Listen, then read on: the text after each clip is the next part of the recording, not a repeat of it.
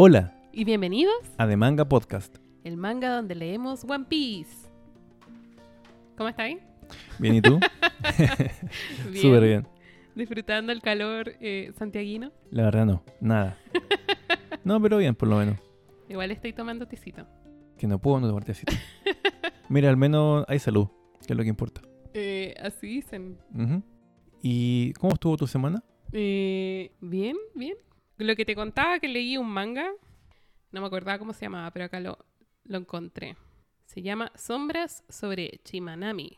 Son 23 capítulos y es un manga eh, de temática LGTB. Y era muy hermoso y lloré mucho al final. Oh. Bueno, yo al final no leí Sunken Rock porque me puse a editar mazos de Magic en la semana, así que ahí, Prioridades, prioridades. ahí logré consumir mi tiempo.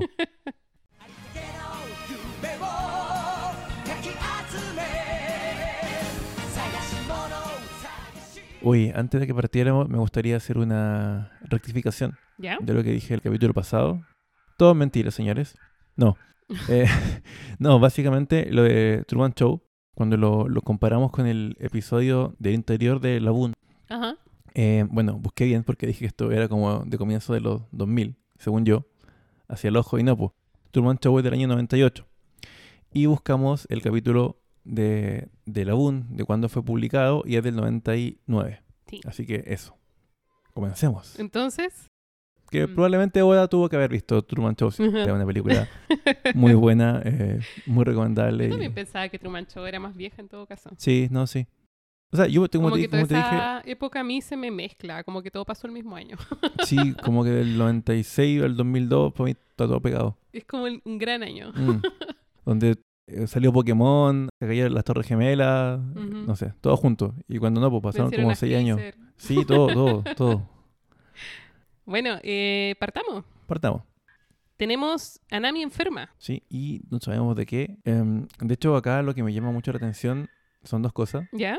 que primero saber que Sanji le daba toda la comida mala a los hombres y, mm, y claro, tenía 40 grados Celsius. Hizo la conversión. Que es mucho igual. es po. mucho igual, pues sí. Para un adulto es mal. Bueno, Nami está enferma y no sabemos por qué. Y acá es- hay una cosa que se ha repetido, se ha repetido como en otros capítulos también, que es que la tripulación no tiene un doctor. Y esta es una tripulación joven, llevan muy poquito tiempo juntos em, y nunca, nunca ha sido prioridad para Luffy tampoco, eh, hasta ahora. Siendo de goma. bueno, igual también otra cosa que todos dicen que nunca se habían enfermado. Ni Sanji, ni Zoro, ni Eh, Luffy. es que eso, po.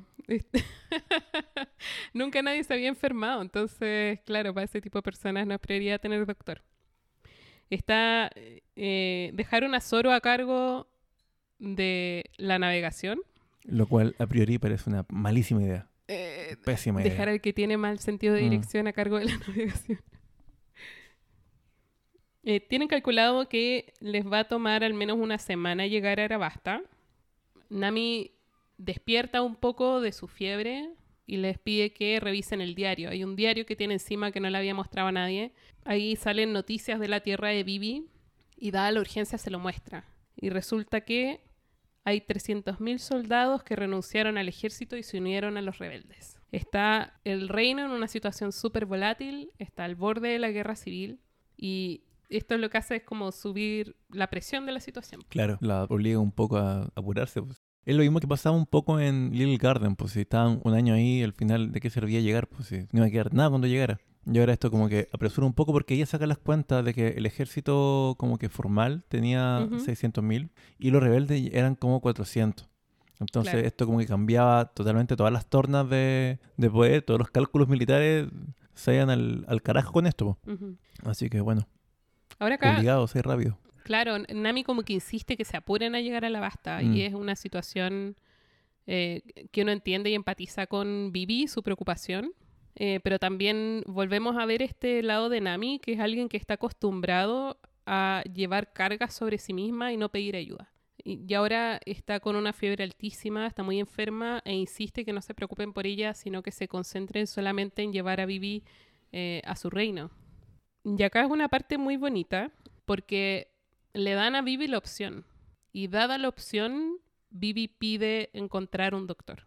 Sí, Esta parte me gustó bastante. De hecho, la única nota que puse fue bien ahí, Vivi. Porque como que el discurso parecía que, bueno, así tengo que llegar rápido. Y es como, ah, ya, les voy a pedir algo egoísta, ¿cierto? Y al final es como, necesito que vayamos rápido por un doctor para cuando es navegante bien, llegar rápidamente a, a mi de las de verdad. Claro. de las de verdad. Dije bien. Bueno, acá también eh, ga- caen todas las consecuencias de haber dejado a Zoro a cargo de la navegación, Mm.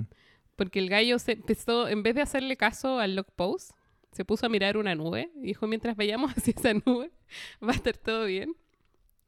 Eh, y ahí eh, sale Nami de la habitación y aparte de retar a Zoro, les empieza a dar órdenes a todos porque se da cuenta que viene un ciclón. Y el ciclón eh, lo evitan sin querer, o sea, más bien, lo evitan gracias a Nami Claro. y después se empiezan a dar cuenta que se estabiliza el clima y empieza a nevar. Y ahí es cuando el Mary se encuentra con un hombre que está como parado sobre el mar. Esa vez la encontré muy extraña. Por lo menos el panel donde sale así como parado. Es como, ¿qué, qué mierda esto? Es como incómodo, ¿no? Sí, es- La sensación que te da como... Mm. Como que esto no debería estar acá. Sí, Una vez así. Es como, ¿qué está pasando? como que te descoloca. Mm. Eh, resulta que era un barco que estaba sumergido, era como una especie de mm, submarino. Claro, y este tipo estaba como en el periscopio parado, así. como- O sea, Mm, es que en realidad no era como un submarino, era como un barco sumergible por alguna extraña tecnología, como que se le bajaban como unas compuertas. claro. Y lo que sería el, el mástil don- donde está el tipo, no me acuerdo cómo se llama esa como cesta donde está el que, el que vigía, vigila, perdón. Pero es como que a la vez hacía como de periscopio de un Mm. submarino, porque también informaba, entonces apenas los ve, como que el Ajá. barco se levanta totalmente. Muy extraño igual, muy raro. Bueno, ahora es súper imaginativo, como que ahora, Los agarro no el- necesariamente Mm. flotan sobre el agua. sí. Bueno, resultan que son piratas y tratan de abordar el Mary eh, para robárselo. Eh, acá hay unos intercambios súper divertidos, no sé qué te parecieron. Eh, en un comienzo este personaje, el, el líder de estos piratas, me pareció ridículo. Guapol. Gu- Guapol. Como, como que su poder era comer, comer lo que sea. Y le pega como un, una masticada al- a un pedazo del barco, de un barandal. Y dije, ¿qué, qué personaje de mierda esto? ¿Qué- qué? Como una molestia total, como un incordio justo cuando estamos apurados, queremos llegar rápido. Por favor, sáquenlo acá luego, así ya, échenlo. Y llegan, llegan haciendo dos peticiones súper específicas, Mm. además, los gallos. Una, quieren que les regalen un log pose o un eternal pose, porque están tratando de llegar a una cosa que se llama el reino de Drom. De los tambores. Claro. Solo eso.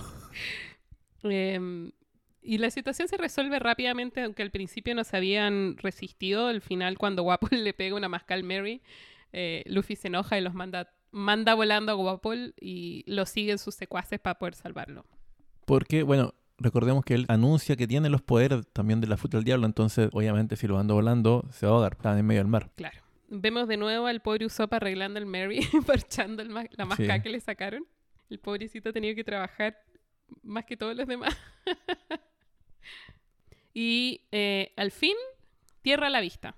Tierra a la vista y nuestros amigos se adentran por una especie de como río y ahí son interceptados. Sí, acá hay un par de planos muy bonitos. Luffy se acerca y le cuenta a Nami que hay una isla. Y, y Luffy está muy emocionado y quiere ir a sapear, pero como está preocupado por Nami, siente que no se puede ir. Entonces está ese plano con Luffy así como tiritando de la emoción en la isla. Y al final solo le dice que vaya a ver nomás y va, eh, sale a, a mirar qué tipo de isla es y es una isla de nieve. Eh, cuando se acercan, antes de poder desembarcar, son detenidos por un grupo de personas les piden que se vayan y les disparan incluso. Y aunque Sanji quiere atacar, ahí Vivi eh, como que bloquea cualquier tipo de acción. Recibe un disparo. Claro. Le disparan eh, y Luffy quiere reaccionar con violencia, pero en vez de desembarcar, ahí Vivi como que reacciona tratando de desactivar cualquier situación violenta porque está poniendo como prioridad la seguridad de Nami Mm. y le dice, no vamos a desembarcar, pero necesitamos un doctor. Y ahí interpela a Luffy, le dice, eres un fracaso como capitán. Sí. De hecho, esta parte me gusta mucho por dos cosas. Primero, todo se ve muy bien con su outfit de nieve. Me gusta. Es como de esas portadas como que los ponen haciendo cosas nada que ver. Es como por fin los vemos con un traje distinto. Me gustó harto. Y, eh, sí, esa frase que cuando le dice la impulsividad no resuelve nada.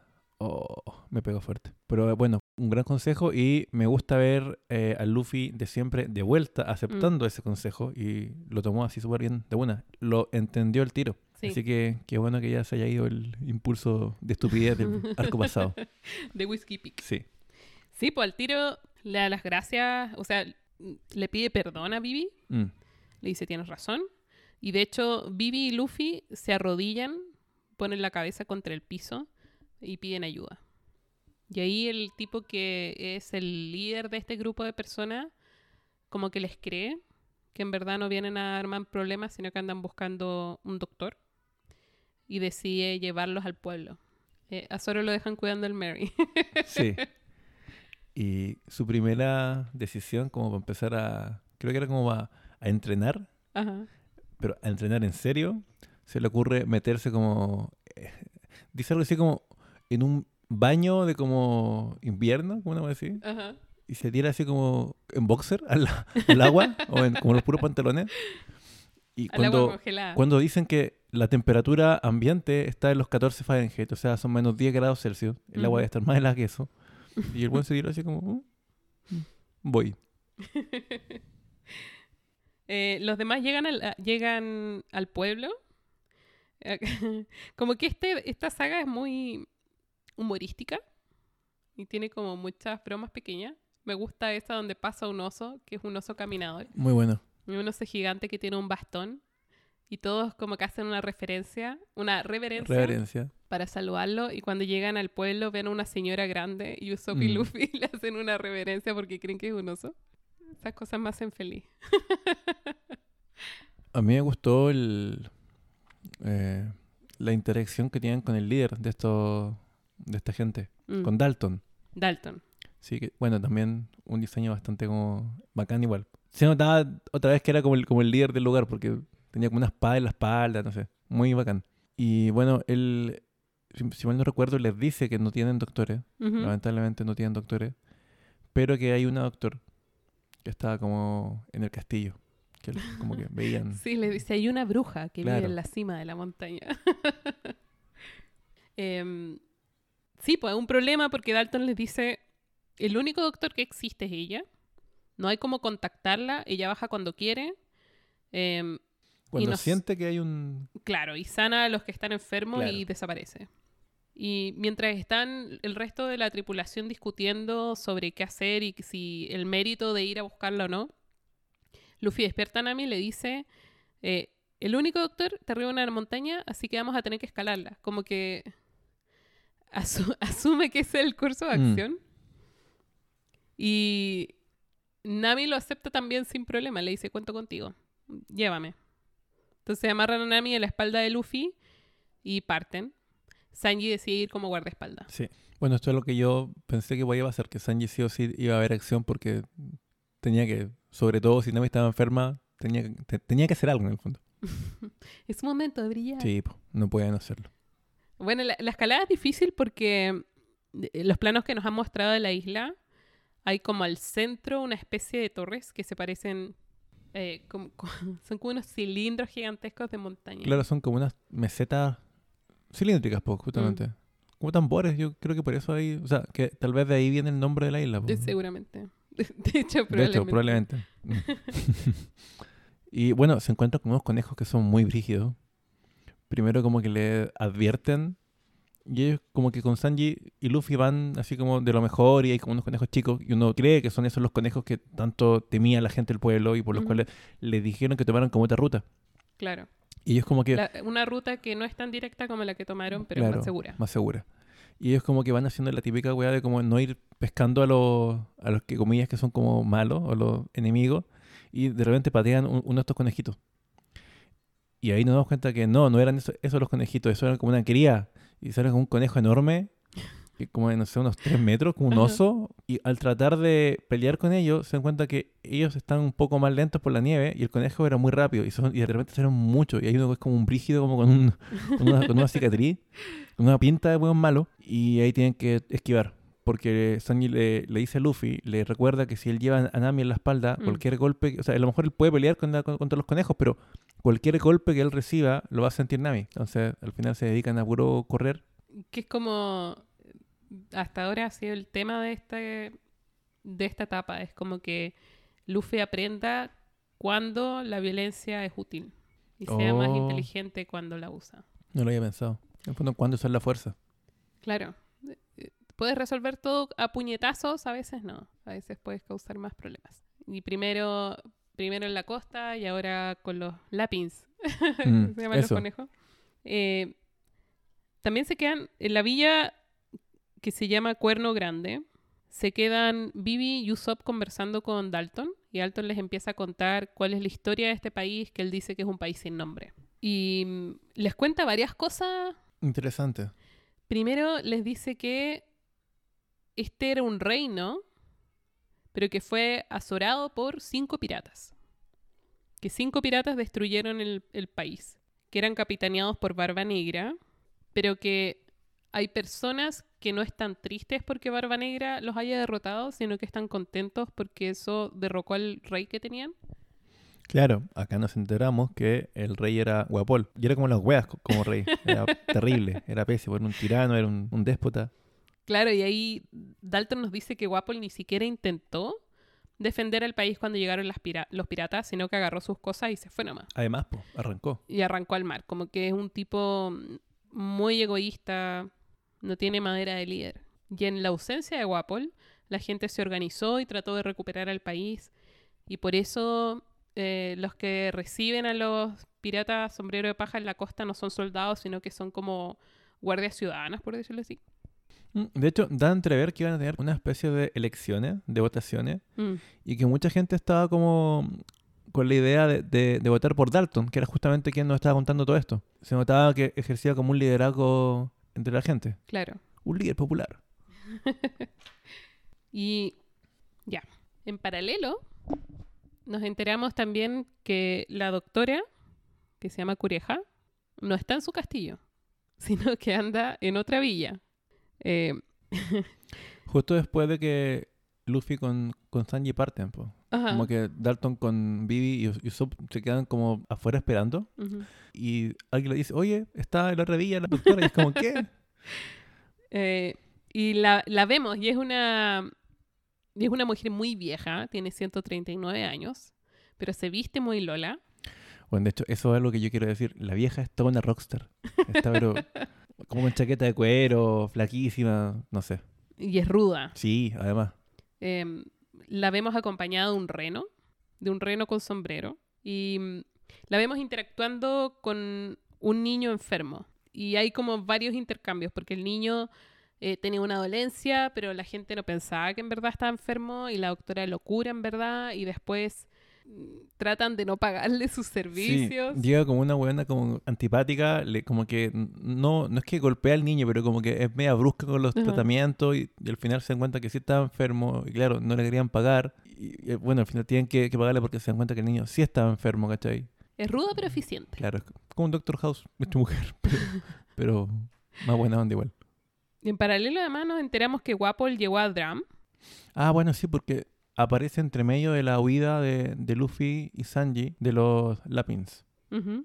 Y decide ir a ocupar su castillo. Entonces lo vemos montando arriba de un hipopótamo, Lanudo. que es como un hipopótamo peludo, sí, es muy bonito. Eh, y Dalton al escuchar esto se transforma en un bisonte y sale corriendo, Cierto. buscando justicia Mm. o venganza, O las dos. o alguna de esas. A veces son las dos. Y ahí nos enteramos que Dalton todo este tiempo había sido uno de los vasallos de Guapol. Pero era el único que no huyó.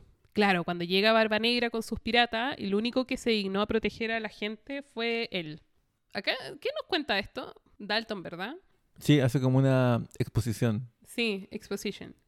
Eh, y nos cuenta que Dram era un país que se especializaba en los avances médicos, pero que cuando Wapol asume eh, y toma el poder, se queda todos los doctores para el mismo. Claro, así como un monopolio.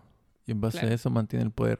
Quedan solamente 20 doctores y todos trabajan para el rey y todos los enfermos tienen que ir a rogarle a Wapol que los sane Mm. para poder tener acceso a ellos. Tienen ISAPRE en el fondo. si no Algo tiene así, para pagar, no algo tiene así. Sí. Eh, Acá estamos co- como todavía en la parte en la que Dalton quiere pelear con Wapol Mm. y para pararlo, uno de los secuaces de Wapol, que es el gallo que estaba flotando sobre el mar, le tira flechas. Ah, porque también guapo. Pero le tira flechas a las personas que estaban alrededor. Mm. Entonces em, le dice algo así como, eres débil, Dalton. Ellos son tu debilidad o algo así. Y Dalton, para poder proteger al resto de las personas, bloquea las flechas con su cuerpo, Y queda, queda ahí eh, queda tirado Bueno, en pero- el fondo. Recordemos que Dalton igual logra con su carga porque sorprende y le corta la cabeza a Guapol. Y llegan los médicos y lo curan. Y entonces acá es cuando nos cuentan que estaban, o sea, era un país muy especializado en la medicina. Tan avanzada que Mm. el tipo fue decapitado y como que llaman a los 20 médicos, ellos van y como que reconstruyen a Guapol así como en nada. Así que no, increíble. Y dije, ¿qué, qué, qué mierda acabo de ver, cachai? Y le pegan la cabeza. Sí, Sí, pues, y como Guapo es fuerte, para poder detenerlo, lo que hacen, eh, creo que es Chess, que es el gallo que encontramos flotando en el mar, le dispara flechas a la, a la gente que estaba alrededor, porque todo esto está pasando en medio de la villa. Y Dalton va y para las flechas con su cuerpo y queda ahí tirado en la nieve. Y Chess le dice algo así como, ellos son tu debilidad. Lo dan por muerto también. Porque quedó como atravesado por tres flechas y, eran como unas flechas que eran como una lanza, era- eran Mm. bastante grandes. Empalado, de hecho, queda tirado así, muy mal. Claro. Y ahí se nos empiezan como a, a mezclar las líneas, como las tres escenarios, por decirlo así. Mm. Porque mientras Luffy y Sanji están tratando de subir la montaña peleando con los conejos, los conejos empiezan a saltar. Y a saltar y a saltar. Y de pronto, avalancha. Y la gente del pueblo ve desde abajo la avalancha, los que estaban peleando como con los soldados de. Guapol. Y también, a su vez, eh, Usopp con, con Vivi, que estaban, Tratando de ir a buscar a la doctora Cureja. claro, estaban en medio de un viaje en trineo, creo que era. Ajá. También sienten como que viene la avalancha. Y los pobres Luffy y Sanji empiezan a surfear la nieve con un pino. Mm, sí, Y resulta que los conejos también hacen snowboard, claro. como con sus patas. Sí, ¿no? los conejos como que, ellos como que se movían muy bien por la nieve, no me, no recuerdo bien. Y, mm, eh, y ahí se aproximan, van bajando Sanji y Luffy con Nami en su espalda, en este pino, y ven al frente una roca inmensa. Y Luffy la quiere destruir, pero le dice, no puedes estirarte, porque el rebote de tu puño le va a hacer daño a Nami y está a punto Claro. de morir. Y entonces Sanji se sacrifica para poder salvarlo. Lo empuja y él choca con, el, con la roca. Claro. Eh, Sanji queda herido. Luffy lo tiene que sacar de la nieve. Ahora eh, va eh, Luffy con Sanji y con Nami a cuesta. Claro, y acá pasa lo que te, te Y dije se yo que- devuelven todo lo que avanzaron, porque estaban a Mm. punto de llegar a la, a la montaña cuando pasa la avalancha y ahora tiene que devolverse todo ese espacio. Y hay un detalle que es que Luffy, muy Luffy, ve a un conejito bebé llorando. Él mete la mano en la nieve y desentierra a su papá conejo. Dato clave para más adelante. Dato clave. Y aquí es donde pasa lo que decías tú, que Wapol, Chess y Kuromarimo interceptan a Luffy porque ellos también van camino al, Al castillo. al castillo, claro. Ahora sí, po. Y, y pasa algo muy bacán, que es que el hipopótamo en el que van es como con doble, Sí, es como es con dobles raro. articulaciones, entonces como que puede elevar sus patitas para poder pasar por arriba de la avalancha. Queda como, como de esos camiones monstruosos. Queda como más alto, no sé. Un hipopótamo de dos pisos. Eh, y ahí Wapol empieza a agarrar bronca con Luffy. Porque Luffy trata de ignorarlo porque ya no tiene ni tiempo ni paciencia eh, para hacerle caso. No, y sabes que nadie, el lector hasta esa altura lo ve como un buen ridículo. Es como, "Weón, por favor, desaparece, en serio, para wear. Pero Wapol eh, declara la siguiente ley. Cualquiera que ignore al rey debe morir. Y entonces... eh, Es que es un rey sin peso, sin legitimidad, como que nadie lo pesca, como que solamente él cree que es el rey de la wea todavía. y es como, bueno, de verdad, por favor, sale de acá. Estamos curados, queremos que la wea avance, nadie se nos muere, ándate. y como es ilegal y, y ignorar al rey, deciden que Luffy merece ser ejecutado. Y empiezan a atacarlo entre los tres. Mientras él solamente corre con Nami y con. Sanji a cuestas. Y ahí aparecen los Lapins. Y entre todos defienden a Luffy para que tenga tiempo de arrancar. Muy bonito. Muy bonito. No sabemos cuánto tiempo pasa, pero finalmente Luffy logra llegar a los pies de la montaña. Acá yo debo decir, la subida de Luffy Mm. pensaba que iba a ser más sencilla, pensaba que él tenía la idea o la convicción de llevarse a Nami porque iba a hacer como uso de su poder elástico, que de repente como Mm. que estira el brazo y como que sube el tiro las cosas Ujú. y no lo hace. y yo quedé como, oh, ¿por qué no? Y es una subida toda dura, eh, llena de como miserias, pasan horas y él está ahí con los dedos sangrantes, ¿cachai? Llevándose los dos encima y pensando en no rendirse, en no rendirse por su amigo y es súper bonita. Yo pensé, puta, bueno, podrían haber, o sea, podría haber a lo mejor acortado mucho los tramos y usaba los poderes, no sé por qué no lo hizo, pero creo que le dio mucho más peso a la, a la subida. Em, o sea, yo creo que la tensión del momento exigía que no lo hiciera. Pero también Sanji le dice el rebote. em, em, Sí, puede ser. no sé nada de física, pero como el. eh, O sea, si hubieran llegado arriba muy rápido y Ajá. luego cómo hace para poder eh, desacelerarlo. no, pero también eh, lo que me refería es que Sanji le dice no tires golpes, Mm, porque le, como el, claro. el rebote del golpe, por decirlo así, Sí, tenía razón. Yo, yo Va a matar a Nami. entonces no tenemos por qué pensar que estirar su cuerpo y rebotar Mm. eh, no va a tener tampoco efecto en ella. No, o sea, de hecho, si, si lo usa como un arma es porque justamente agarra bastante momento. po. Y después cuando llegan arriba hay, hay una inercia, probablemente Nami y Sanji hubieran salido volando, ¿cachai? Porque cómo lo frena, no sé. O habrían Sí. como recibido ese- Sí, igual. como esa carga en el cuerpo, Mm, no sí. sé.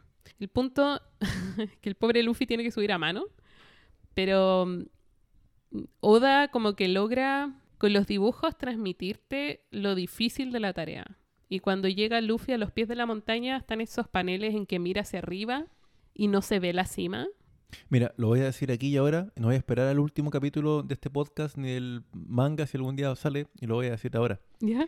Eh, a pesar de todo lo que me cargaba el dibujo de One Piece, las caras de Luffy, el dibujo que tiene, bueno, son brutales. Las caras que pone cuando en los momentos serios, Mm.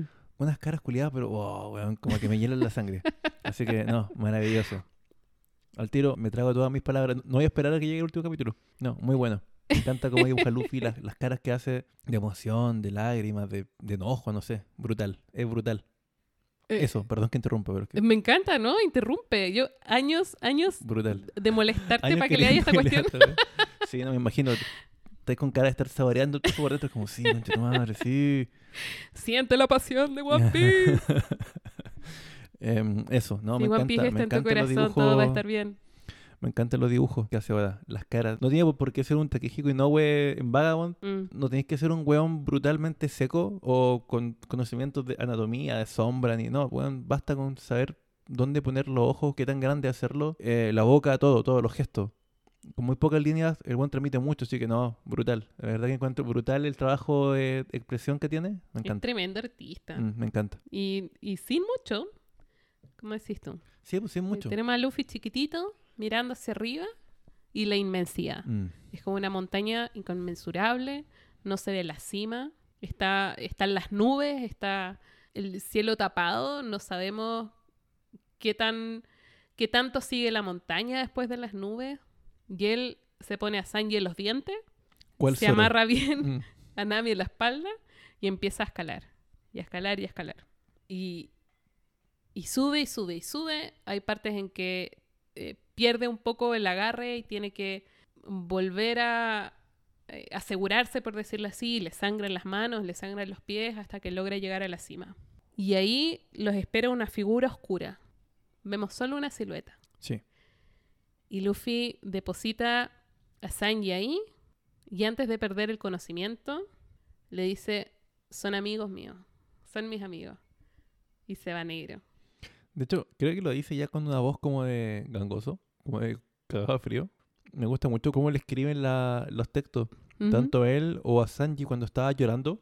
Ajá. No lo mencioné, pero cuando estaba llorando porque le dicen que hay una posibilidad de que Nami muera cuando estaban en el barco. Ajá. Le ponen como el texto así como cuando uno habla como gangoso, pues, ¿cachai? Como con hola o va. Como mal escrito. Claro, como han escrito, me, me gusta.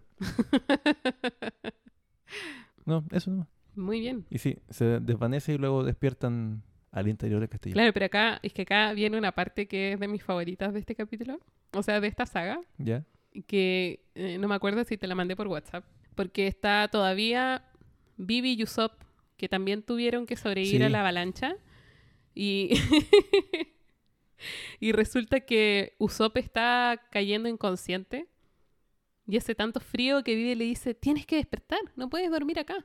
Y para poder despertarlo, le pega en la cara tantas veces que se le hincha y queda así como una piña gigantesca.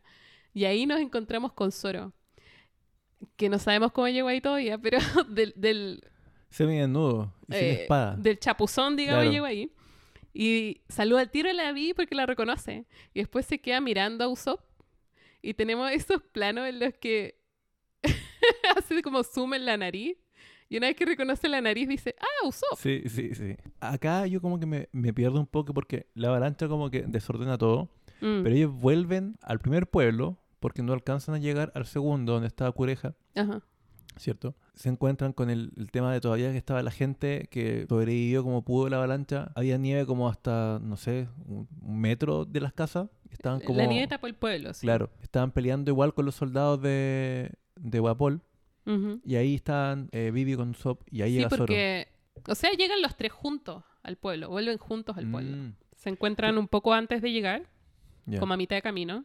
Que no sé por qué, me dio como la impresión de que como Zoro estaba más cerca del, barco, él también estaba más cerca de la villa. Pero claro, Eh. tiene razón porque después Zoro explica toda la odisea que, que tuvo que hacer. ¿Cómo crees que llegó Claro. del, del Mary al medio, de, Sí, al sí. medio del continente? Y Mm. resulta que se puso a nadar y nadando vio un pez que no debiera estar ahí y se puso a seguirlo, pero siguiéndolo se perdió y terminó en otro río. Y cuando salió estaba ahí en medio. Sale y se pierde como por el bosque, ¿no? Y ahí lo pilla la Sí, avalancha. porque él dice que salió del lado equivocado del río Sí. Pero eh, de hecho, igual es como curioso y que... se perdió en el bosque. Porque él no sabe, con la pésima orientación que tiene, cómo sabe cuál es el lado correcto. Solo salió y se perdió nomás. po. Bueno, llegan a, llegan a Cuerno Grande y ahí eh, es la situación que decís tú, porque Guapol cuando se va hacia el castillo antes de enfrentarse a Luffy y toda esta cuestión, deja a algunos soldados cuidando la villa para evitar que accedan a Dalton, que quedó cubierto por la nieve, que fue herido por las flechas y no sabemos si está vivo o no. Está como esta situación toda tensa y acá pasa algo maravilloso eh, y es que Zoro se acerca y sin decir nada, le pega a uno de los soldados, lo subyuga y le roba la ropa. Porque se estaba cagando de frío. Porque se estaba cagando de frío. No estaba ni ahí con la situación. No sabía lo que estaba pasando. Sí, porque Pero vio una oportunidad y la tomó. De hecho, era un momento tenso porque los soldados estaban a punto de atacar a, los- a los ciudadanos. Llega Zoro y pareciera que Zoro interviene, ¿cierto? Ajá. Para tratar de salvar la situación. No, Co- como no, guerrero de la mentira, estaba justicia. cagado de frío. Pilló al, primer one que vio y le mandó un combo y chao. bueno, lo que no quita que igual después él resuelva toda la wea, pues. ¿sí? En el fondo, él, él es quien pelea contra todos los demás y obviamente le gana a todos, pues. Bueno, esa situación se resuelve fácilmente. Mm. Zoro es como un comodín igual. Como que contra villanos genéricos ya sabéis que va a limpiar, va a sweepear Ujú. todo el lugar. Bueno, con Zoro abrigado, volvemos al castillo. Sí. Empezamos a ver el interior del castillo y vemos a Nami despertando y de pronto ve un reno. Y es un reno que habla, que es el que habíamos visto con la doctora Cureja cuando bajaron a curar a ese niño. Pero ojo que tiene otra forma, tiene una forma distinta. Cuando Mm. curó el niño, era un reno normal, pues, o sea, se veía como un reno de, de cuatro patas Ajá. en el fondo. Y ahora estaba como bípedo, parado en dos patas, pero como chiquitito, como más chibi. Entonces, hasta ayer yo dije, qué raro esto, ¿qué es esto? Y me encanta porque las palabras que salen de la boca de, de este reno no son necesariamente sinceras, como que es, co- es como un niño. Entonces la trata muy mal, le dice, piérdete humana, Mm, pero en el siguiente aliento le pregunta si se siente mejor, si le bajó la fiebre. sí. Y ahí entra Cureja y le cuenta que la enfermedad que tenía se llama la enfermedad de los cinco días, que si hubiera esperado cinco días se le habría pasado porque se habría muerto. Me recordó un poco ese golpe de Kill Bill, Ajá. que le pega a la Uma Thurman a Bill. es como el golpe de los cinco pasos, o die- diez pasos, no me acuerdo, ocho pasos, como que le pegaban en el, en el corazón, se levantaba, caminaba esos pasos y ¡pum! se muere. Lo que me gusta de esto, bueno, aparte que ya te empiezan como a pintar que esta doctora era muy hábil, muy seca, es que hay detalles que son, o sea, no sé, po, eh, le explica cómo se infectó del virus Sí, es un casi, bicho, co- dice. claro, es casi como, una- como un chinche, ¿cachai? Que la picó. Mm. Pero dice, ¿tuviste una isla tropical con el abdomen expuesto? Dijo, sí. ¿Cachai? Y, eso es por el detalle de cuando ellos salen de, la, de esta como torta de matrimonio de cera que hizo Mr. Tree, Ajá. ¿cierto? En llamas, porque al final eso es como la solución para poder derretirla. Eh, yo, yo me fijé que Nami salió, no con la ropa que tenía, salió como con un bikini. Sí. Porque se habían quemado la ropa. Pero ella era la única. Entonces dije, ah, puta, un bikini. Y dije, ya, esto es un leve fanservice. Y dije, tal vez ni tanto, porque Oda no es que dibuje mira, así como sexualizada, pero dije, ya, puta, la hizo un bikini, ya, cool, ¿cachai? Mm. Pero no, esto era un detalle para que después se pudiera enfermar, ¿cachai? Y bueno, me, eh, me voló la cabeza, es como, ah, o sea, nada estaba hecho porque sí. Lo encontré muy bacán, así como a nivel de detalle, pero no, la raja. Yo no volví, no volví atrás, la verdad. Qué bueno que lo hiciste tú. Me gusta a veces volver atrás, me cuesta Ajá. salir atrás a veces. Em, Voy a omitir esta parte. me cuesta salir del pasado, me refiero. em, y, y ahí la conversación se interrumpe porque entran Sanji y Luffy persiguiendo a Chopper Sí, porque se lo querían comer. porque se lo quieren comer. Mientras lo persiguen, la doctora les cuenta la historia de Chopper, a. Sí, porque nos cuentan que Chopper es un reno que se come una fruta del diablo, Mm, pero es la fruta humano-humano. Claro, Human Human Berry. o algo así. Sí. Y lo vuelve un hombre. Mira, me gustó mucho la como cuánto cuenta el origen. Ajá.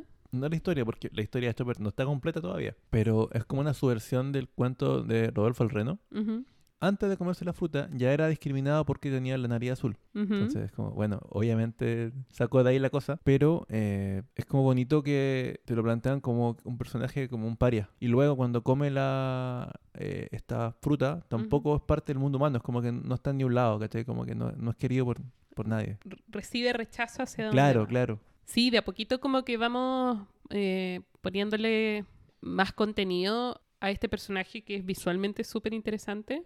Por ejemplo, Nami y Chopper hay una instancia en la que conversan un poquito. Mm, Nami se da cuenta que Chopper es muy gentil, pero es muy inseguro. Por ejemplo, se habla con ella, pero se esconde atrás de la puerta, aunque se esconde mal, se esconde para el otro lado. Eh, pero le interesan los piratas. Cuando descubre que son piratas, como que eh, se interesa en ella y Sí. le da curiosidad, pero al mismo tiempo mantiene su distancia. De hecho, hasta ahora creo que es el único personaje que no ha mostrado recelo al tiro cuando nos Mm. dice que son piratas. El único que, al contrario, ha mostrado como emociones, como, oh, son piratas, bacán. Y de hecho, Nami lo invita a la tripulación. Mm, Eh, Nami es la única que sabe que Chopper es doctor, en verdad. claro. Em, Sí, porque Cureja nos cuenta que además eh, no es solamente como su mascota, es como Mm. una especie de aprendiz slash ayudante. como un asistente, claro. Claro. Y ahí Cureja eh, le dice que va a ser difícil convencerlo porque Chopper tiene heridas muy profundas. Y ahí nos empieza a contar que sus padres lo rechazaron, que su manada Mm. lo rechaza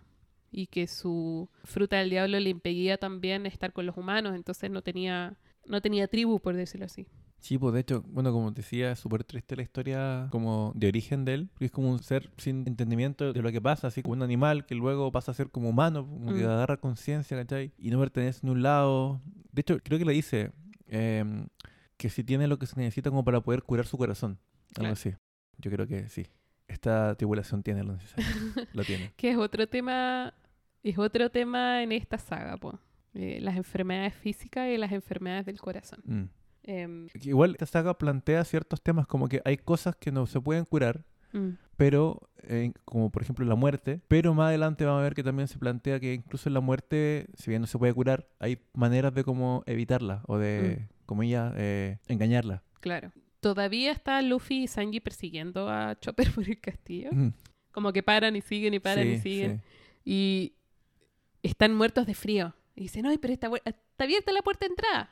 Entonces van eh, y tratan de cerrar la puerta. Y Chopper se transforma como en un hombre muy grande. Le grita y les dice que dejen eso ahí.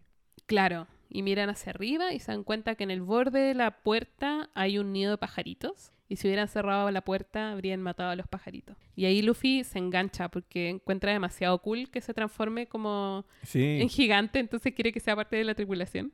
sin saber quién médico. Ahora igual, a mí me pareció que siendo que Chopper también es un animal, más adelante nos dicen que puede comunicarse con los animales, él podría, Ujú. haber, podría haber hablado con el pajarito, mira, te voy a mover, te voy a dejar en otro lado y podría haber cerrado la puerta, pero quizás, no sé, era... Es que si nos ponemos en esa. Sí. en fin.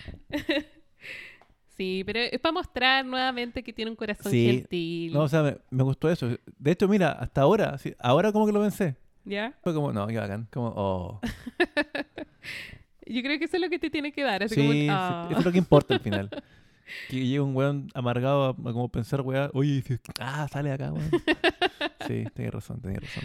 Eh, y nos empiezan luego a mostrar el flashback de Chopper. Más allá de estos primeros rechazos, porque hay que decir que Chopper es muy joven, no sabemos Mm. qué edad tiene, pero es muy joven. Y conocemos al doctor Hiruluk, o el que se hace llamar doctor Hiruluk.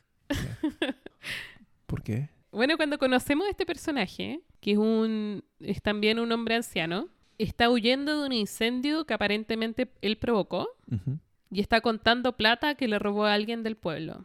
E- Esa es nuestra introducción a este personaje. No es un buen doctor porque atiende personas pero no cura las enfermedades. De hecho, me da risa que como que su fama es como contraria, como que la gente no quiere ser atendido por él. Como, no, por favor, ándate. Por favor, váyase. favor, Le váyase. pago lo que quiera, pero Claro. váyase. Y pareciera que anda buscando algo, como que el gallo nos da la impresión de que usa a sus pacientes como conejillos de India. Porque de hecho, eh, Hiruluk entra a una casa donde hay un, un padre de familia enfermo y a pesar de que la familia le ruega que se vaya, Como que lo intoxica, no sé, lo envenena. ¿Cachai, no? Y el Hiruluk se da vuelta, le tira un dardo tranquilizante a la madre, cae al piso. La hija llora desconsolada sobre el cuerpo de su madre. Y el padre, que está enfermo y no puede levantarse, eh, Hiruluk le inyecta algo. Y le sale espuma por la boca al papá. y Hiruluk dice algo así como, oh, fallé de nuevo. Sí. Eh, entonces como que te da la impresión que anda buscando algo. Algo, una cura, algo. Eh, y en el bosque se encuentra con Chopper. Eh, Chopper hay que decir, después de que trata de reunirse con los humanos, los humanos lo echan a balazo. Entonces Chopper está tirado en, el, en la nieve en medio del bosque. Está muy herido. Y Hiruluk trata de ayudarlo, pero a esta altura Chopper ya perdió toda confianza en las personas. Y trata de atacarlo. Y Hiruluk Lo ataca, de hecho, que- creo que lo golpea. Claro. Y para poder ganarse su confianza, lo que hace Hiruluk es empelotarse en medio de la nieve y levanta las manos y le dice, yo no te voy a atacar. Claro. Onda, Nunca te voy a disparar, le dice. no te voy a disparar, confía en mí. Y ahí Chopper se deja, se deja cuidar. Y finalmente acepta y Hiruluk se lo lleva a su guarida y después vemos a Chopper eh, todo vendado, eh, siendo cuidado por este hombre. Y tenemos ese, ese panel que a mí me parte del alma, que es Chopper cuando despierta y se da cuenta que el lugar está calientito y que hay un pancito al lado Sí. Y que está todo bien.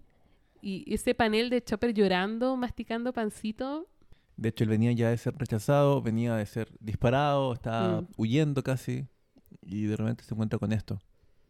No, sí, e- esta historia es muy triste. Pareciera ser que el origen de Chopper era lo Mm. más triste y, y era como el, el medio oído de su, de su corazón roto. Te das cuenta que no, o sea, después de lo que... oh, es tan triste. La historia que tiene con el doctor es tan triste. es joven Es- pero ha vivido es mucho. aún más triste la historia. El giro lo que resulta que sí anda buscando algo, porque él cree que el corazón del rey no está enfermo y se ha puesto como objetivo sanarlo. Y le dice a Chopper, no hay enfermedades incurables, esa cuestión no existe. Y le muestra la bandera que tiene puesta en la muralla, que es un Jolly Roger con flores de cerezo. Mm. Y le dice, esta es la bandera que rechaza la imposibilidad.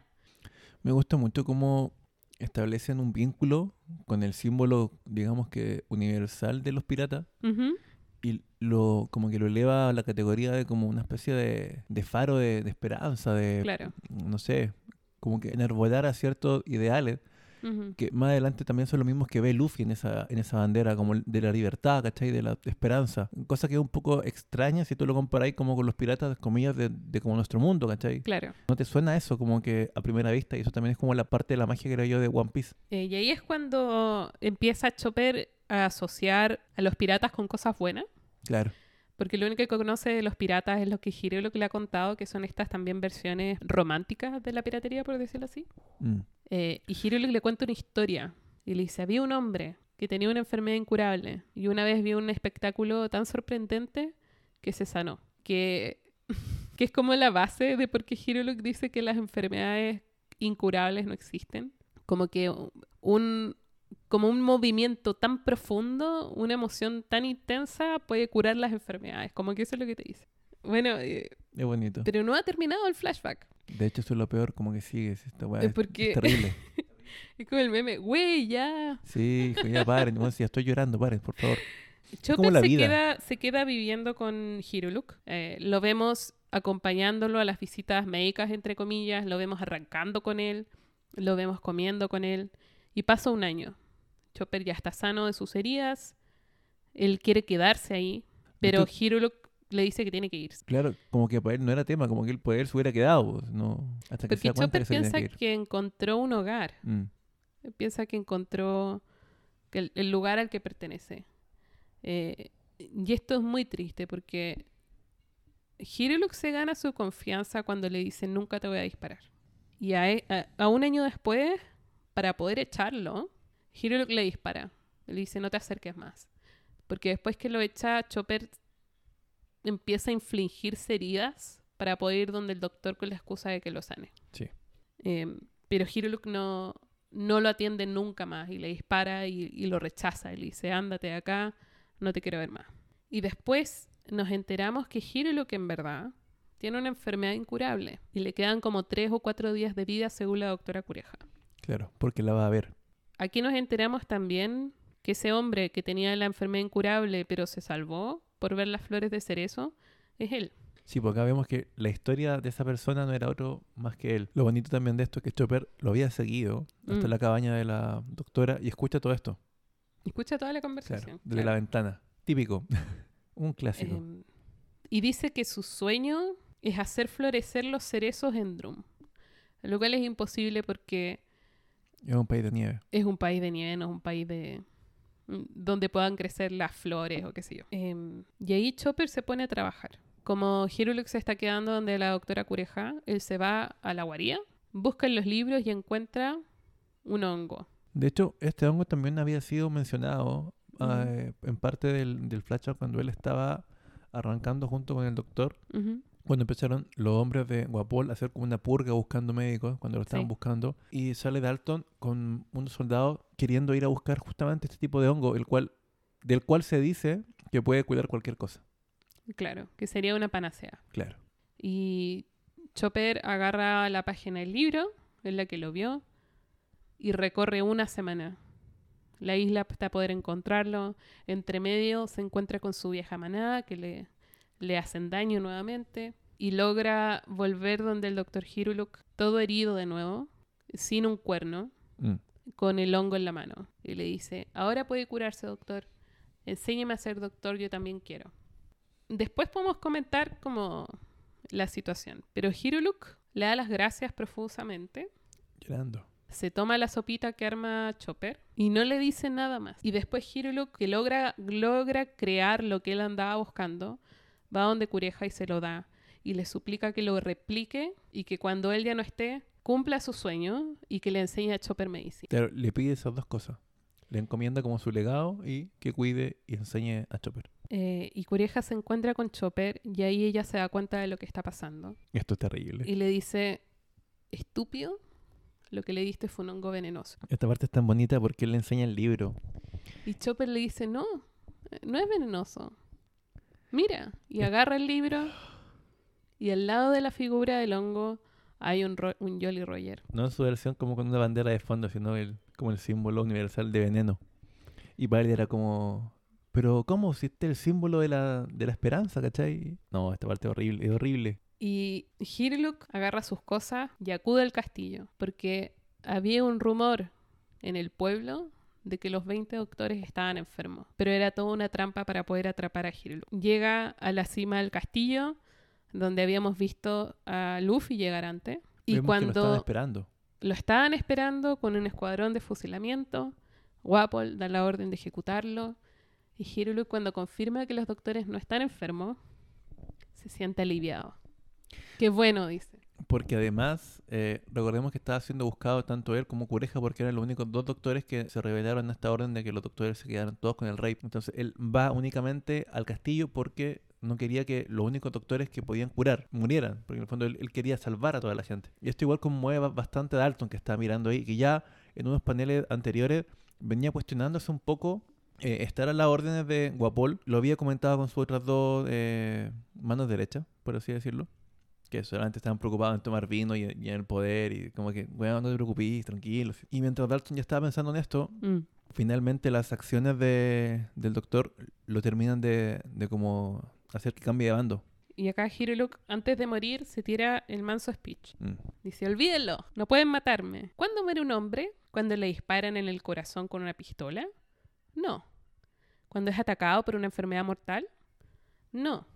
¿Cuando toma sopa hecha con un hongo mortal? No. Es cuando es olvidado. Puede que desaparezca, pero mi sueño vivirá. Y los corazones enfermos de las personas estarán curados. Y después dice, pronto aparecerá un monstruo. Es mi hijo. No lo hieran.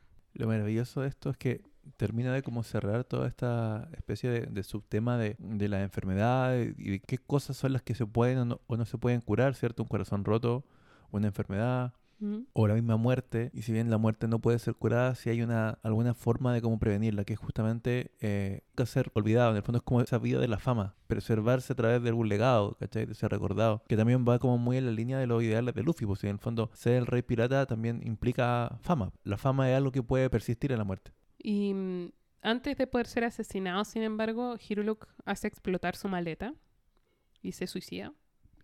Me recordó un poco esta parte como a V de Vendetta.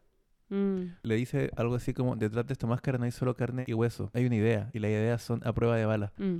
Bueno, ve igual como que muere con una explosión gigante, ¿cachai? Como, no sé, me recordó mucho, andaba de como, Vendetta, andaba como con capa, claro, puede ser. Eh, andaba con capa, ¿cachai? Con un maletín, que explotó igual.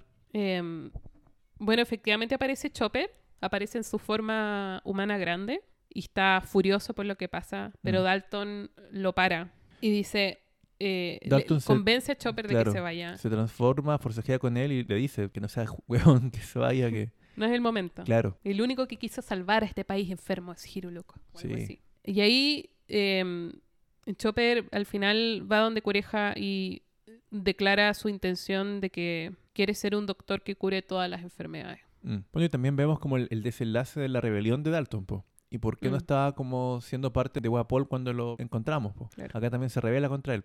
Porque él lo mata a Chopper, lo deja escapar. Claro. Igual acá, como muy, muy livianamente, pero empiezan a entrar comentarios respecto de qué es un buen gobierno. Mm. Como qué es lo que vuelve a un buen rey un buen rey, qué tipo de cualidades tiene que tener un líder, qué tipo de responsabilidad tiene con su gente. Porque ahí Dalton en un minuto, porque a Vivi le encuentra cara conocida. Y resulta que conoció a Vivi cuando era niña en una reunión del gobierno mundial, Cierto, sí. del Consejo Mundial. Eh, Guapol tiene un desencuentro con el papá de Vivi, que es rey. Y a la salida de la reunión, Guapol choca a propósito con Vivi, como tratando de que ella arme un escándalo. Y ella se levanta y le pide perdón.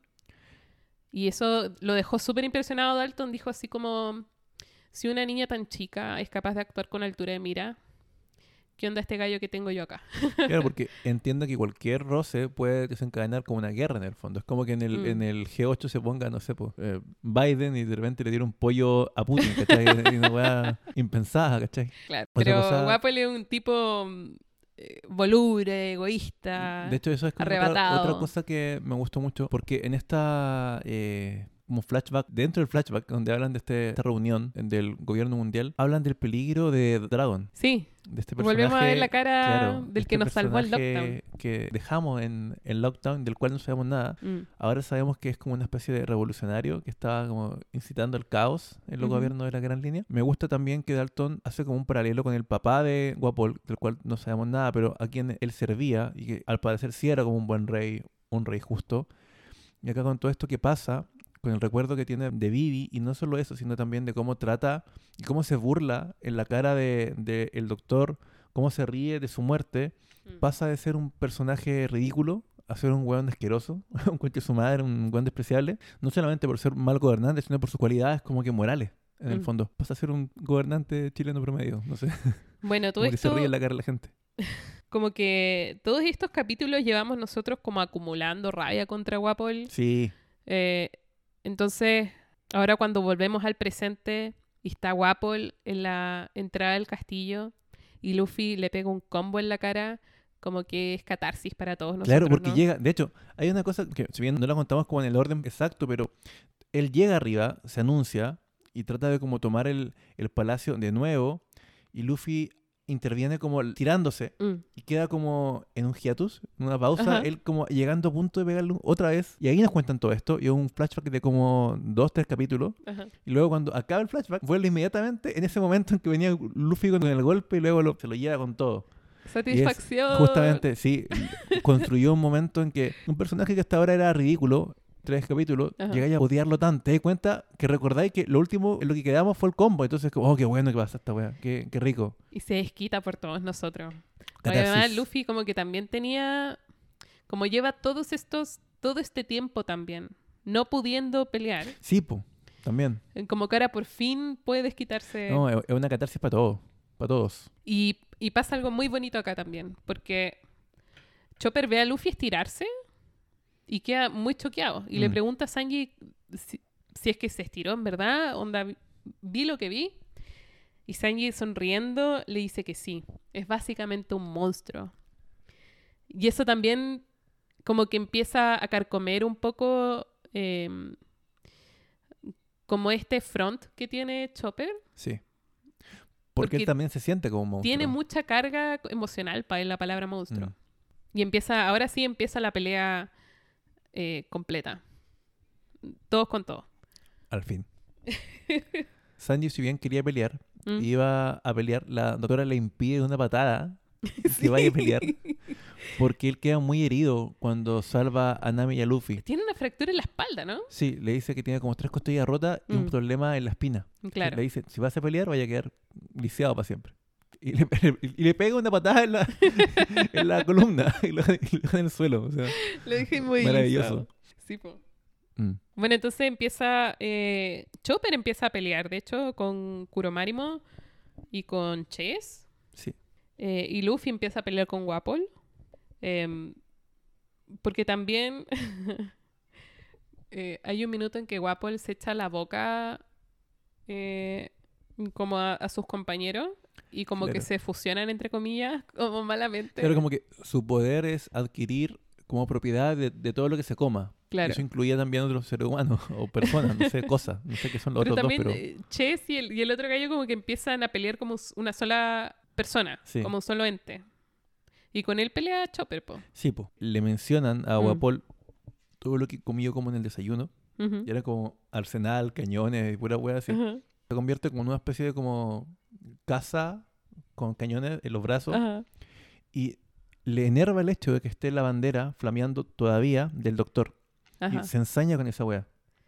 Y esta parte a mí me gusta mucho porque es también Luffy defendiendo. Él no pelea directamente con Guapol acá. Él se dedica a defender el símbolo, que es para él también la bandera, sin entender nada, ni un carajo, de qué Mm. significaba el doctor, quién era Chopper o cuál era su, su trasfondo. Él va a defender la bandera que, en la que él cree también. Sí, po. Y una parte muy bonita cuando él recibe el, cañonazo y se ve como después, la típica, se, se va como el humo de la explosión y está él ahí parado, pero con la bandera en alto. Sí. Hermosa esa parte. Ahí dice, son una manga de farsantes. Pretenden ser piratas, pero no están dispuestos a arriesgar sus vidas. No conocen el significado de esta bandera. Bonito. Bonito. Sí. No, esa es una de las partes que tiene Luffy que son como escalofriantes, pero como en el, en el buen sentido. Como, uh, tú decís como, Eh, puta el weón bueno. Mm, todo eso, todos esos como pequeños momentos le van mm, causando impresión profunda a Chopper. Mm. Eh, y resulta eh, que lo llama a la acción también y ahí se pone como a pelear en serio. Como que Chopper se pregunta, ¿esto es un pirata en verdad? Porque también es primera vez que ve un pirata. Claro. Y ahí Chopper eh, empieza a enfrentarse como a esta, a esta fusión de estos dos gallos y dice, podré no tener amigos, pero puedo pelear mientras la bandera del doctor esté de pie. Y ahí Luffy lo interrumpe y le dice, pero si somos amigos, compadre. También, bonita parte. Bonito. Bonito. Aparte que Luffy igual se encarga de mantener la bandera en pie, porque después Ujú. recibe como otro cañonazo. Y lo que hace es sacarse como el. el ¿Cómo se llama? El brazo Ajá. del, de la chaqueta que tenía. la po- parca de la para, Nami. Claro, para amarrar el palo de la bandera en la torre donde estaba. Sí, también recordemos que pasa una, una parte entre medio de todo esto, que es que Luffy estaba cagado de frío después de que le pega a Guapol y dice, espérenme que vuelvo. ¿cierto? Y tienen que esperarlo, porque literalmente entra a pedirle como un abrigo a Nami. Ajá. Sí. Es que pasan como que acá entran, salen, entran, salen. Sí. Entonces como que... Me gusta porque la acción nunca es como tan lineal, siempre como que hay, hay cambio, hay como... Nunca es estática. No, jamás. Después que sacan a Dalton de entre la nieve, los 20 doctores que se habían quedado ahí, inspirados aún eh, por el sacrificio del doctor Hiruluk, prometen salvar a Dalton. Eso, ¿te acuerdas de esa parte? Sí, sí. Porque Dalton estaba todavía. Dalton estaba todavía con las flechas en el cuerpo, estaba helado por la nieve, y de hecho, la gente del pueblo piensa que está muerto. Y ahí salen los doctores y le dicen: Aún podemos salvarlo. Bueno, de hecho, eso es lo que me gusta, porque es un personaje que al final lo que tú, o sea, casi como que la mitad de lo que interactúa o sabes de él, lo sabes por flashback, no con él como Mm. en, el, en el presente, como que casi lo hay como que por muerto. Pero bueno, si estos doctores pudieron poner la cabeza de vuelta a Guapol, yo creo que no es nada complicado que eh, curen a Dalton. Pero también lo sabes para mí fue como, como un alivio saber que no moría. porque también por la personalidad de Dalton, las cosas de él las sabes por lo que dicen otros personajes a su alrededor o Claro. cómo otras personas reaccionan a él. Como que es un, un tipo que no, eh, no es bravucón, no es eh, muy extrovertido, es como un tipo bien piola. Como que podría ser un, el típico amigo del héroe. Así. Un buen Claro. duro, pero igual como bien taciturno. Mm, ¿Serio quizás? Sí. Eh, y después que salvan a Dalton, eh, Dalton dice, da un discurso también. Y dice, debemos pelear ahora o vivir como esclavos. Claro. Y propone que vayan todos al castillo para poder derrotar a Wapol de una vez por todas. Y ahí, mm, siguiendo con la línea, el arco de crecimiento de Usopp, Usopp no quiere ir al castillo, está muerto de miedo. Pero después del discurso de Dalton, se ofrece él mismo a llevarlo en su espalda. Esta parte es muy buena. Em, Porque no se lo puede. Y, y Dalton es muy grande, entonces está ese plano de Usopp apenas moviendo las piernitas porque no se lo puede, pero Zoro, que es buen compañero, eh, decide ayudarlo y se echa él a Dalton al, a los hombros. Me gusta mucho porque Dalton apenas se recupera, vendado y todo, lo primero que quiere hacer es ir a, a pelear contra Wabol, Mm. a tratar de liberarse, sin saber qué está pasando arriba, si es que están ganando o no, ni siquiera creo que debe saber que hay una pelea arriba, Ajá. pero quiere ir igual. Armar desmadre. Claro. Y me gusta mucho porque Zoro igual apaña a Usopp en su, en su cruzada, ¿cachai? Lo ve ahí todo cagado, tratando de moverse y al final como que Usopp igual se enoja con él. Le pega como una, como una mirada como de, no creí en mí, weón. ¿Cachai?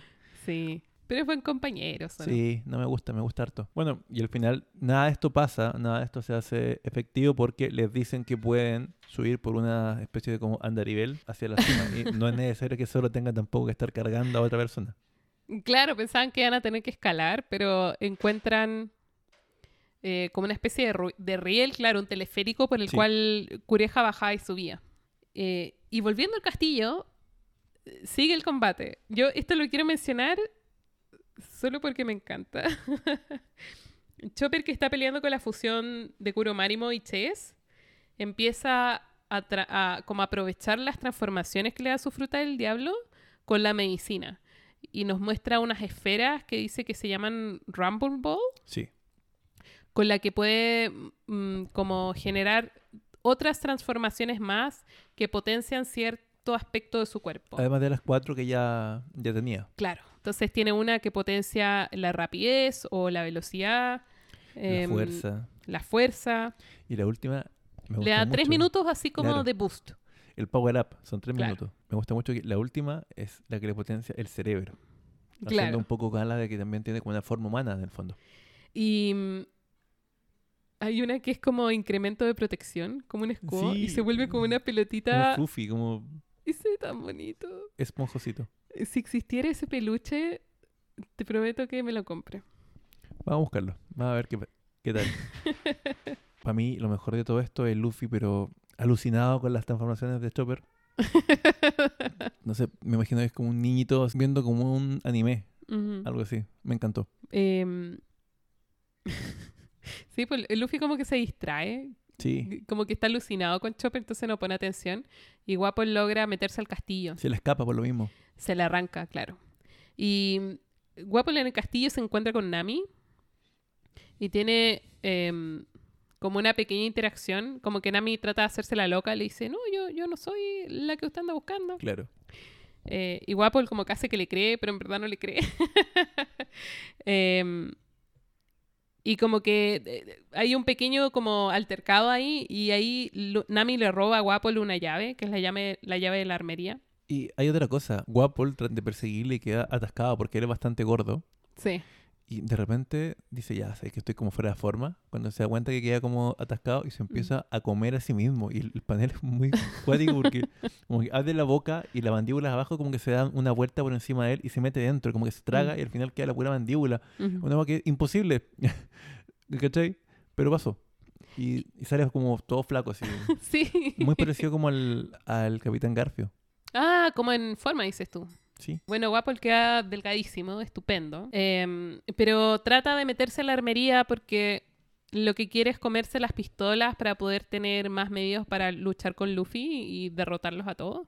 Pero como Nami le robó la llave, no se puede meter.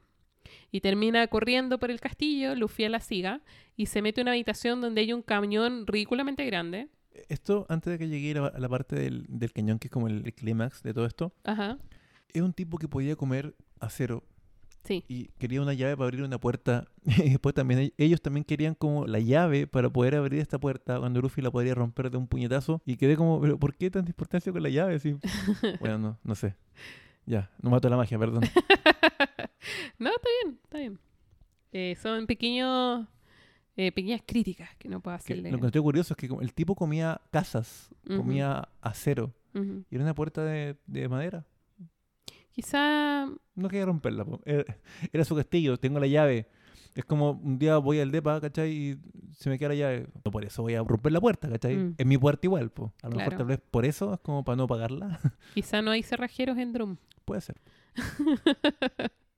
El sindicato de cerrajeros cobra muy caro. Más caro que los médicos. Claro.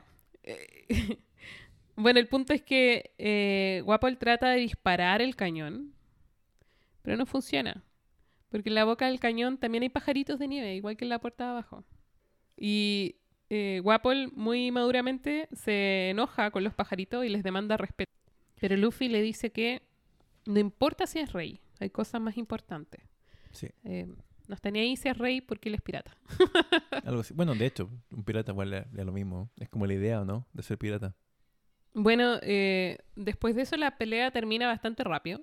Sí, deja a Guapol ensartado en el techo de la torre donde estaban peleando, en esta como última arma, y queda con la cabeza afuera, metida como por, por afuera del techo de la torre. Como atascado en el techo, Claro. claro. Y ahí donde Luffy sale y carga como una super Gum Gum Bazooka y lo manda a la mierda.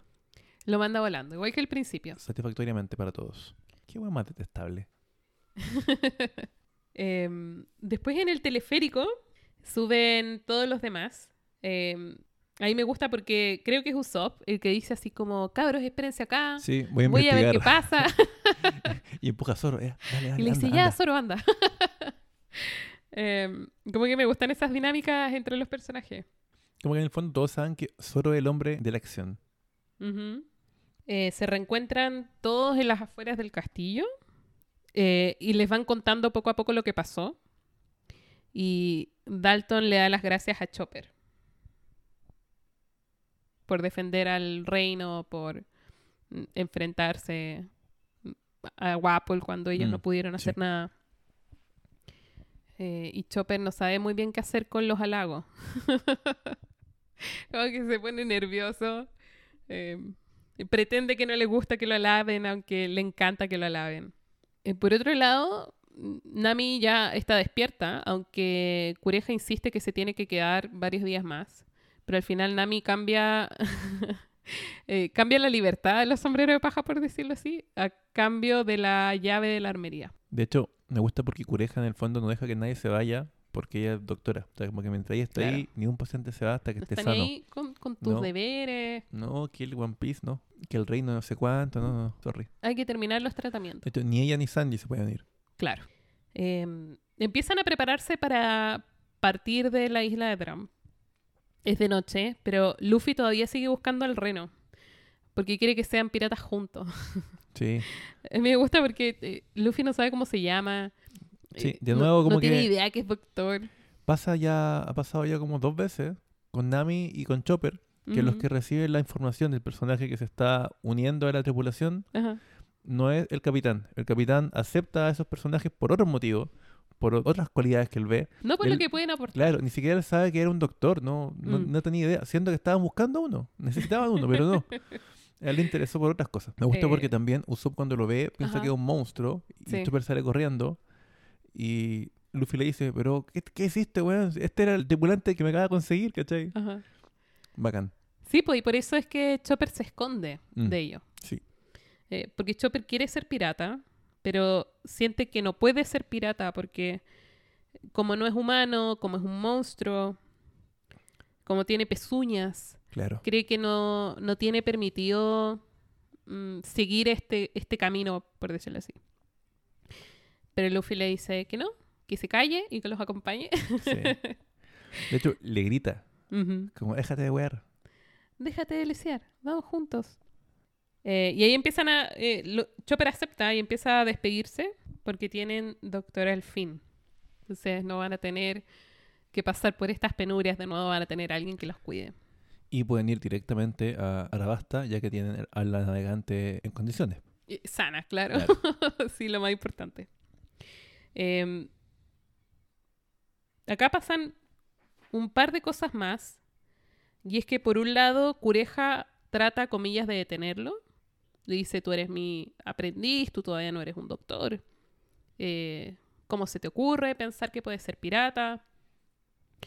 Em, y le dice cosas bastante crueles en reflejo un poco a cuando Hiruluk lo echa también. Mm. Igual considerando que nosotros ya sabemos que ella está bien con la idea de que se llevaran a su asistente, de lo que habla con Nami, como que no le molestaba la idea. Pero sin embargo es incapaz de decírselo a Chopper en su cara. Mm. Y Chopper termina arrancando, terminan todos arrancando, subiéndose a toda velocidad arriba del trineo, como en el teleférico. Sí. Y mm, eh, tenemos así como ese panel en que pareciera que es como Santa Claus. Sí, sí. Volando eh, con un reno. Todo el arco tiene muchas eh, vibras de esto, de como Mm. Navidad, Santa Claus, el reno, trineo. Me gusta también que esta vieja rockstar, que está médico, cuando se enoja, era como muy brígida, como que se salía persiguiendo a todo el mundo tirándole cuchillo y todos arrancaban de ella. es una vieja de temer. Sí. Bueno, eh, y acá como que se cierra el, el arco de Hiruluk. Están yéndose, bajando en el trineo, si no me equivoco.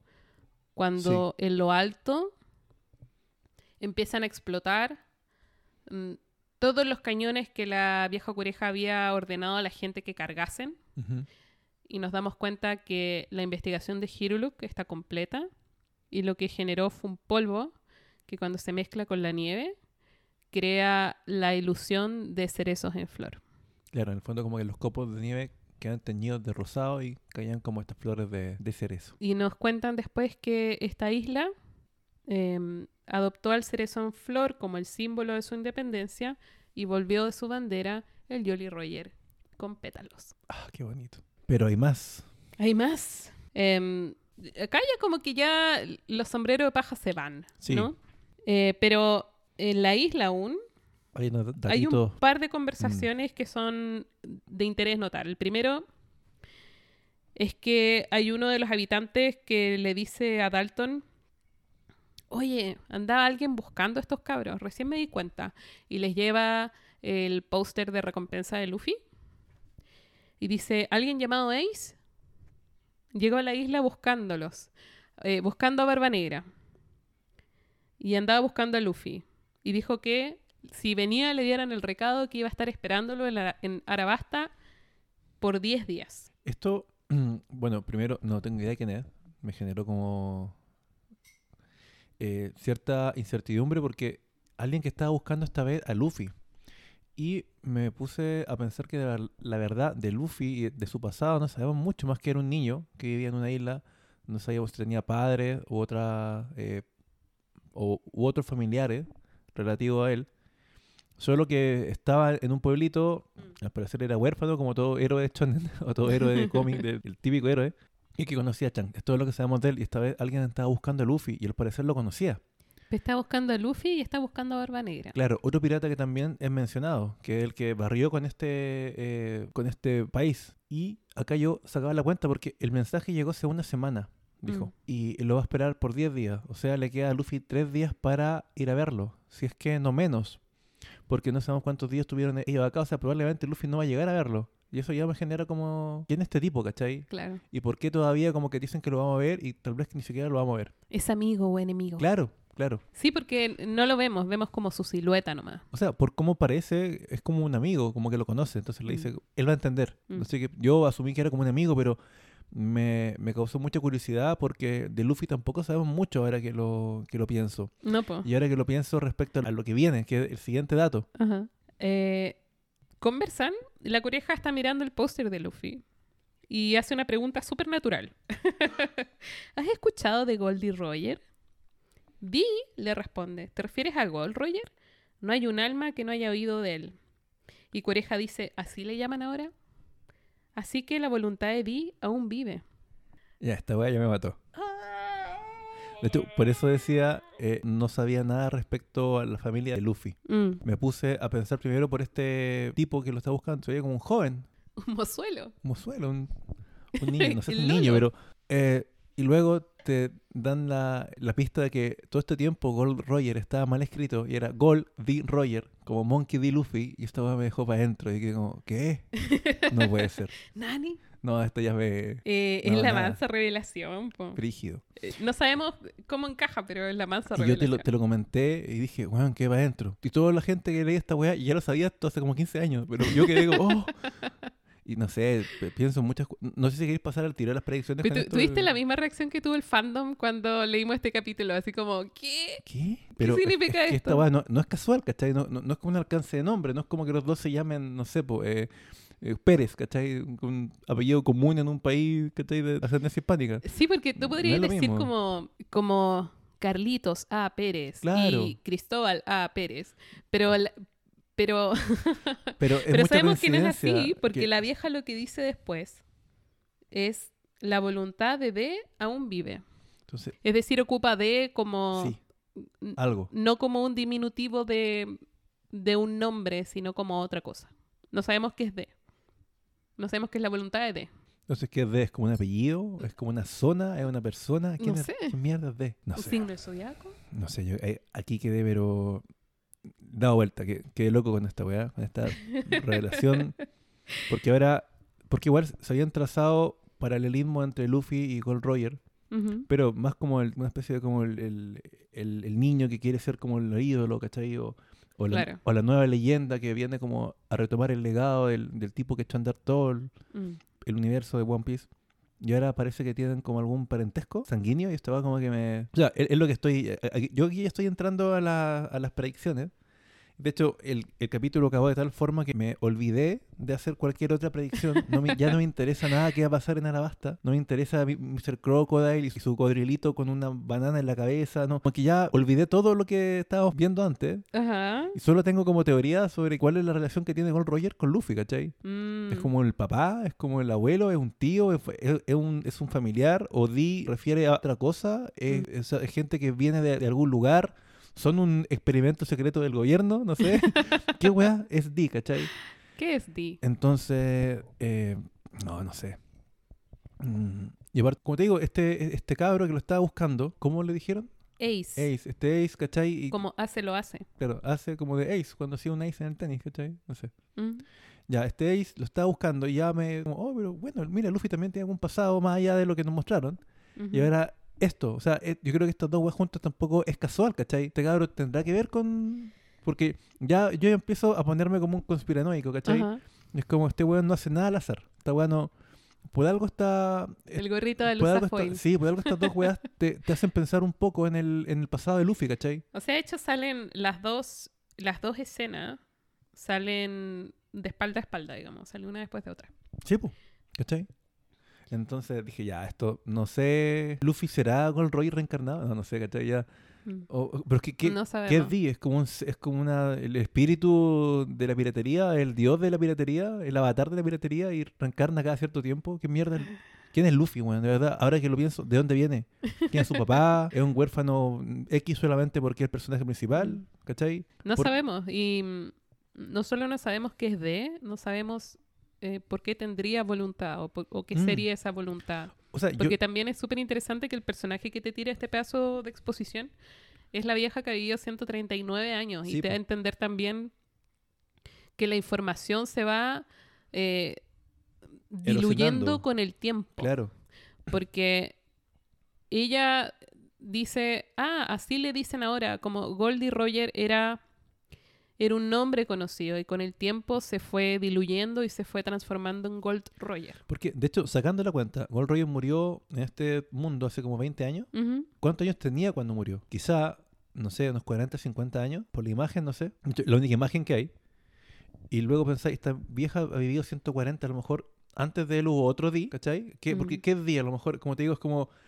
Puta, yo me acuerdo que había como un superhéroe que quedaba como en el, en el Cartoon Network, ¿Ya? ¿cachai? Como de Hanna Barbera, ¿cachai? Que se llamaba El Fantasma, que como que era un guan que tenía la fuerza como 10 hombres, como que siempre había habido uno, como que había estado como en muchas épocas, pero que siempre había alguien que tomaba el manto de ese personaje, ¿cachai? Entonces, ¿qué...? Como qué- el fantasma del espacio. no, no, no. Es otro, era un- como un hueón morado, ¿cachai?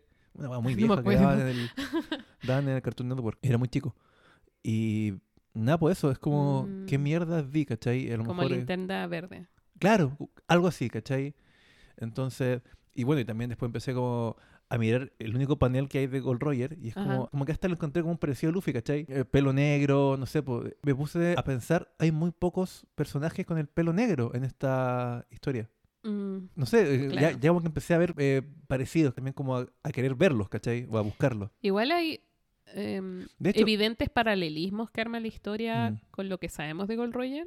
De hecho, otra cosa, perdón, ahora que lo recuerdo, este personaje que lo estaba buscando también tenía el pelo negro. O sea, creo, porque estaba como entre las sombras, pero tenía como mechones. Sí. Yo diré ¿Ya?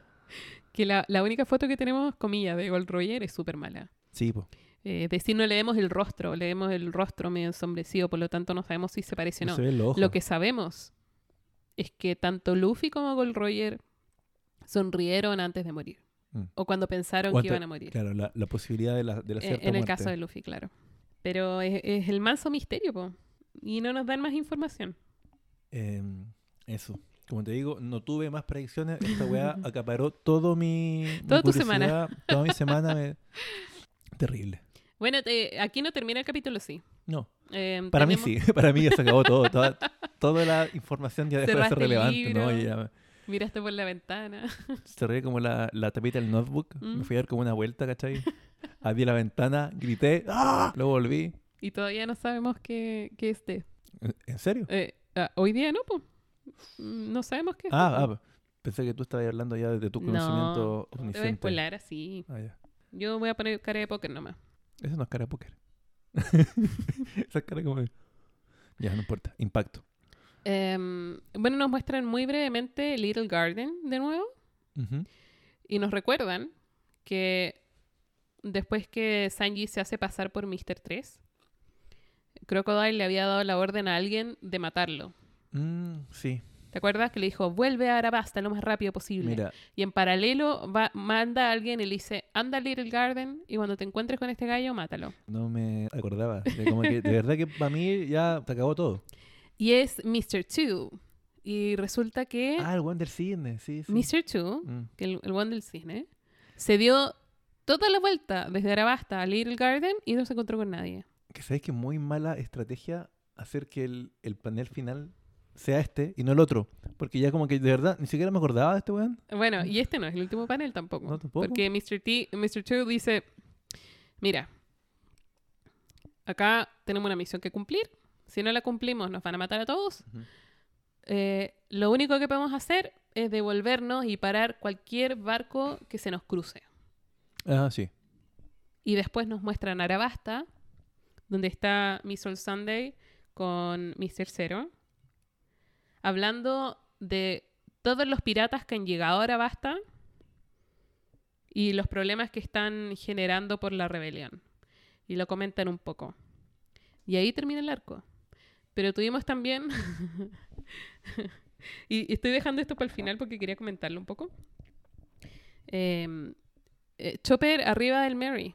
Ah, sí. Y todos celebrando al nuevo compañero de la tripulación. em, Solo pide como una ronda de bebidas. claro, Mm. Sanji cocina para todos y arman un festín. Aunque no le gusta que solo le diga eh, cocinero de mierda, por favor, cocina.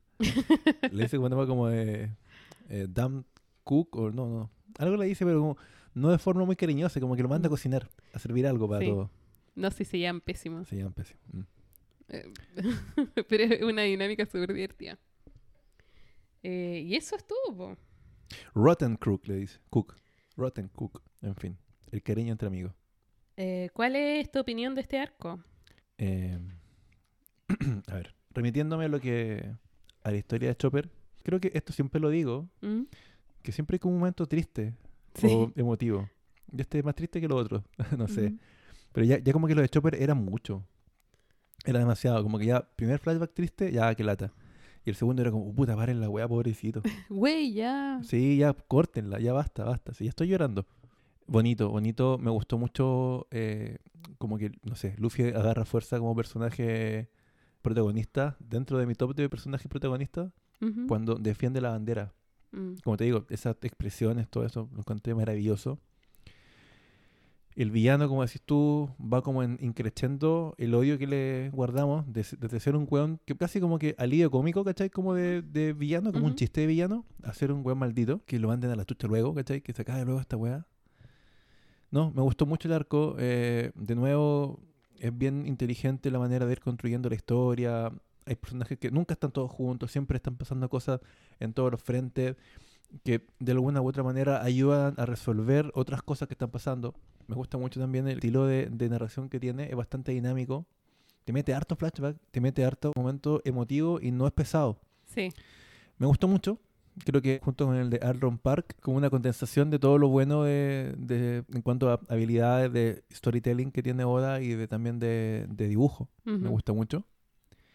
Y ya la última revelación me voló la cabeza. Me voló la cabeza. Como te digo, lo demás, mira, ni me acuerdo del, de lo del Mr. 2 y Mr. 3, ya como que me da lo mismo. En serio, me quedé tan... Em, a mí me ¿Estás metido gusta, con la me gusta este arco también. Me gusta porque no solamente tiene esos elementos que nos hacen llorar, como esos paneles emocionantes, esos momentos tristes, sino que también tiene mucho humor. Mm. Em, el momento cuando Zoro reconoce a Usopp por la nariz, Sí, porque la cara estaba muy hinchada. O cuando decide enfrentarse a los soldados para poder robarle el abrigo. Como que hay momentos graciosos que me gustan mucho.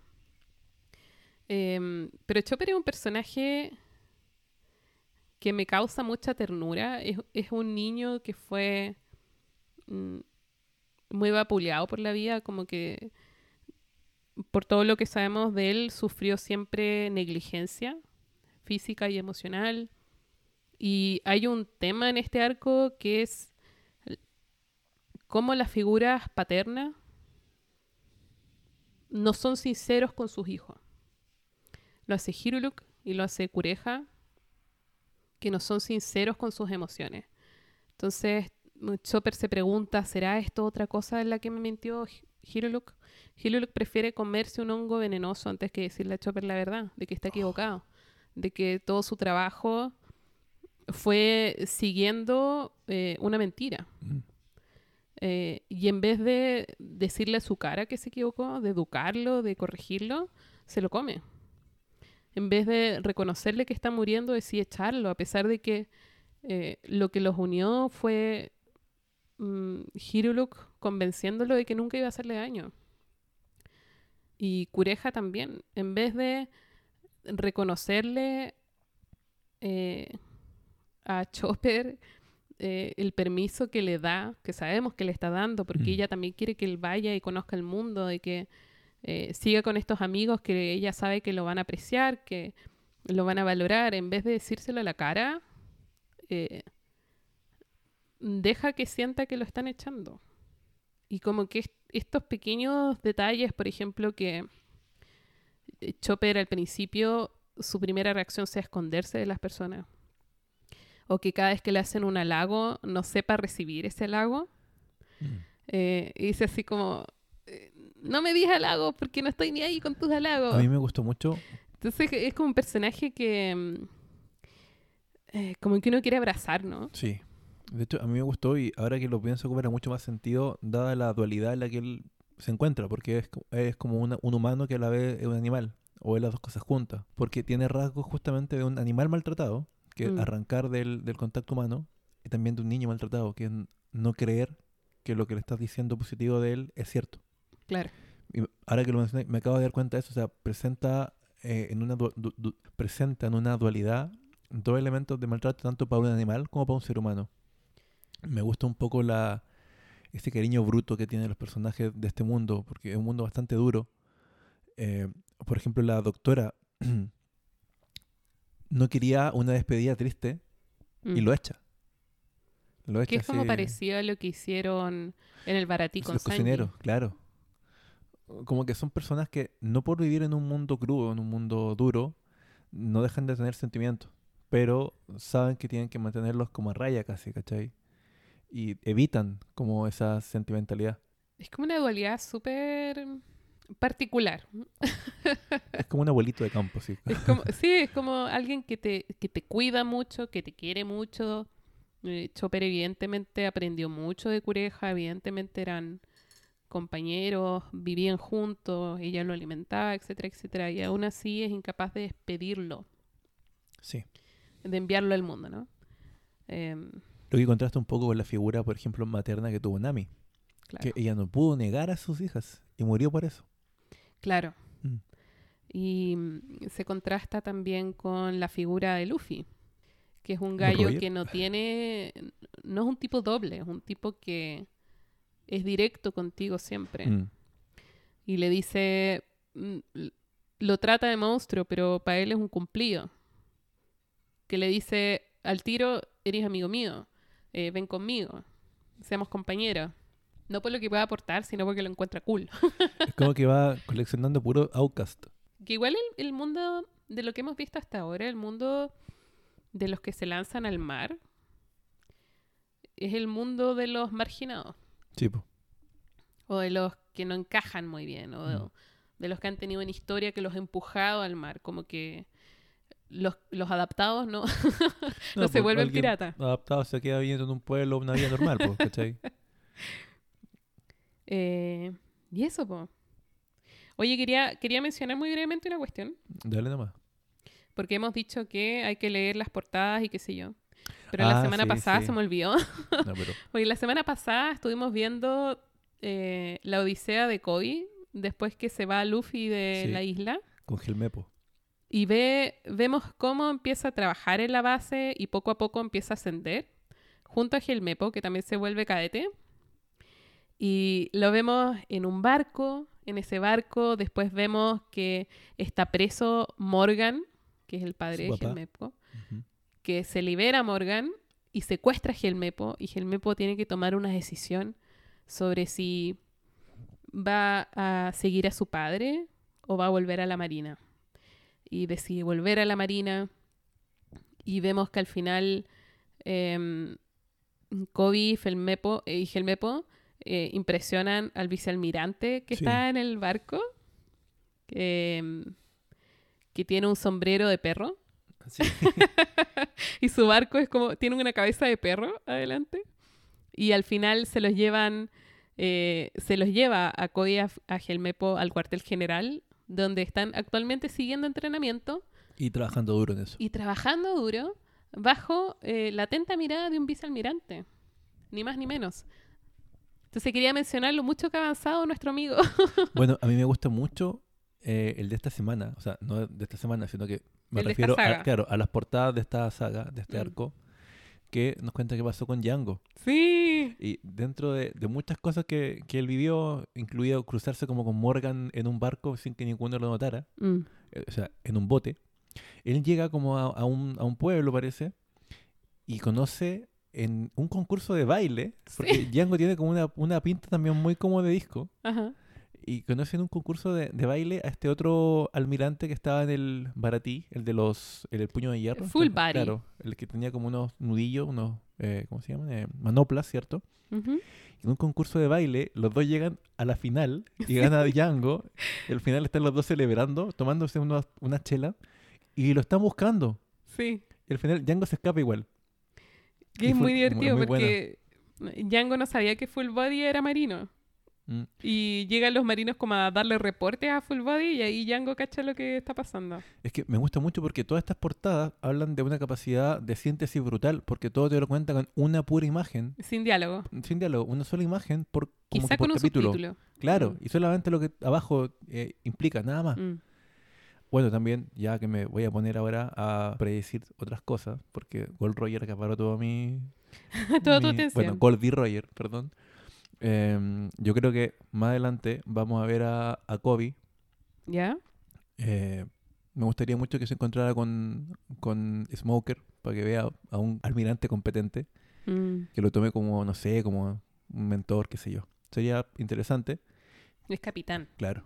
Y me gustaría eh, saber qué pasó con Baggy y con Alvida. Porque sabemos que los seguían. También los seguía Smoker, pero más de ellos no sabemos. Sabemos que Smoker va a llegar directamente a Alabasta. Sí. Pero no sabemos nada de, nada de Baggy. ¿Baggy irá a llegar también? ¿O se perdió? ¿No lo vamos a ver más? Yo creo que debe estar ya. Ya que hablan de que hay muchos piratas.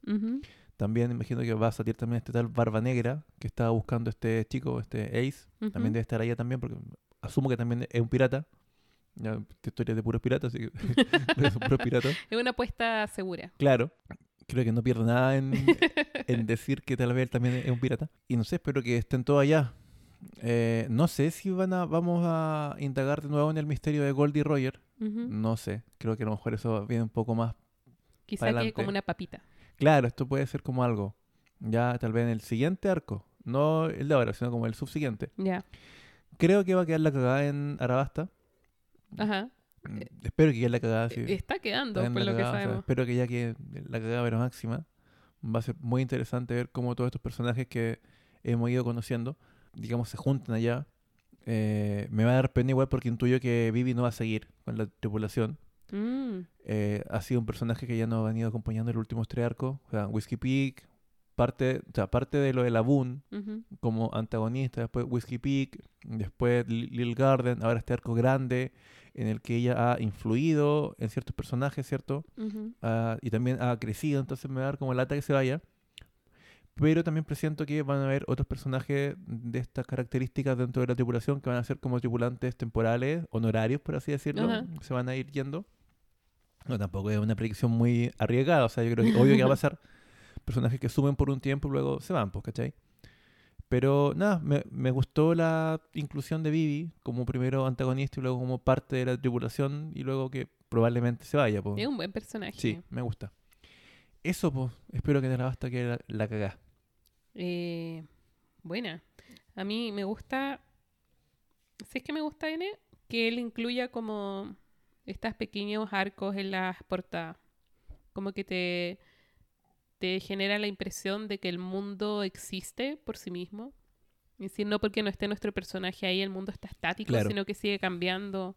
Todos los personajes están en sus propios viajes, entonces evolucionan de modos diferentes. Como la vida en el fondo, pues. El mundo Me sigue, encanta. sigue girando por mucho que a veces uno no quiera que siga girando. Y Las cosas existen, ¿cachai? El mundo pasa, po. sucede.